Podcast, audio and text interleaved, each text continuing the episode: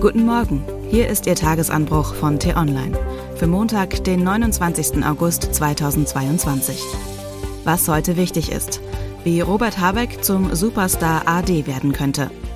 Geschrieben von Miriam Holstein, Chefreporterin im Hauptstadtbüro von T-Online und am Mikrofon ist heute Anja Bolle. In der griechischen Mythologie heißt es, Ikarus soll nicht zu hoch und nicht zu tief fliegen, damit seine selbstgebauten Flügel nicht wegen zu großer Sonneneinstrahlung oder zu viel Meeresfeuchte kaputt gingen. Ikarus flog aber doch ein bisschen höher, stürzte ab und ertrank. Auch in der Politik lässt sich immer wieder das Ikarus-Phänomen beobachten. Zum nächsten Beispiel könnte Bundeswirtschaftsminister Robert Habeck werden. Mit seiner Art, Politik lebensnah zu erklären, ist er zunächst steil gestartet und bislang hoch oben in den Umfragen geflogen, weit über allen anderen, auch über Kanzler Olaf Scholz. Doch nun muss er feststellen, wie heiß es dort oben ist und wie dünn die Luft.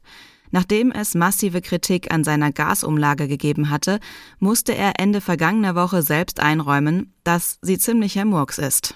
Nun soll nachgebessert werden. Doch der Imageschaden ist da zumal Habeck das missglückte Konstrukt mit den Worten verteidigte, ihm sei nicht bewusst gewesen, wie sehr dieser Gasmarkt verflochten ist. Es ist kein gutes Gefühl, die Verantwortung für die heikle Frage der Energieversorgung bei einem Ressortverantwortlichen zu wissen, der sich offenbar noch nicht ausreichend in die Materie eingearbeitet hat. Womit wir beim Thema Vertrauen wären. Um Vertrauen in die Politik zu haben, müssen die Bürger und Bürgerinnen den Eindruck gewinnen, dass es gerecht so geht. Das fällt schwer, wenn sie für eine Umlage zur Kasse gebeten werden, die dann auch an Unternehmen ausgezahlt wird, die das Geld gar nicht benötigen. Vertrauen fällt umso schwerer, als viele Selbstständige bei den staatlichen Corona-Hilfen peinlich genau auf ihre Bedürftigkeit überprüft wurden. Es ist keine gewagte Prognose, dass Habeck weiter unter Druck geraten wird. In den kommenden Tagen will sein Ministerium das Ergebnis des zweiten Stresstests zur Frage vorlegen, ob die drei noch in Betrieb befindlichen Atomkraftwerke länger laufen sollten. Während die Zustimmung in der Bevölkerung und in der Wirtschaft dafür wächst, wäre es für die Grünen ein absoluter Identitätsbruch, der vermutlich zu schweren innerparteilichen Verwerfungen führen würde. Es ist eine Lose-Lose-Situation für Habeck. Egal wie das Ergebnis ausfällt, er wird dabei nicht gewinnen können. Auch wenn sich die Energiekrise weiter zuspitzt und die Versorger ihre Rechnungen erhöhen, werden die Bürger und Bürgerinnen dafür nicht nur den Kanzler, sondern auch seinen Wirtschaftsminister verantwortlich machen.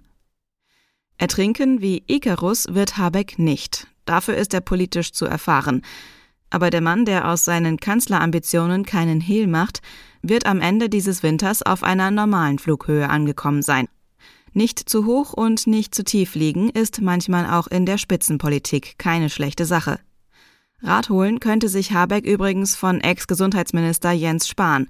Der war Ende 2020 der beliebteste Politiker Deutschlands, also auch so eine Art Liebling der Götter. Dann kam die Krise und der Absturz. Ende September stellt Spahn sein Buch Wir werden einander viel verzeihen müssen vor. Darin schildert er den Höllenritt durch die Pandemie und wie er es geschafft hat, politisch zu überleben. Was heute wichtig ist. Bundeskanzler Olaf Scholz hält heute um 11 Uhr an der Prager Karls-Universität einen Vortrag über die Folgen des Ukraine-Krieges und der damit verbundenen Zäsur für Europa. Es ist sein erster Besuch in der tschechischen Hauptstadt seit seinem Amtsantritt. Bundesumweltministerin Steffi Lemke trifft sich heute mit ihrer polnischen Amtskollegin Anna Moskowa im Rahmen des deutsch-polnischen Umweltrats.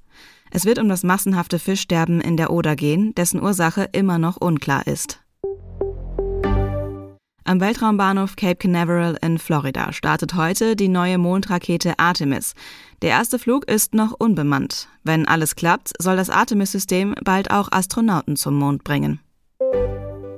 Und was ich Ihnen heute insbesondere empfehle, bei uns nachzulesen.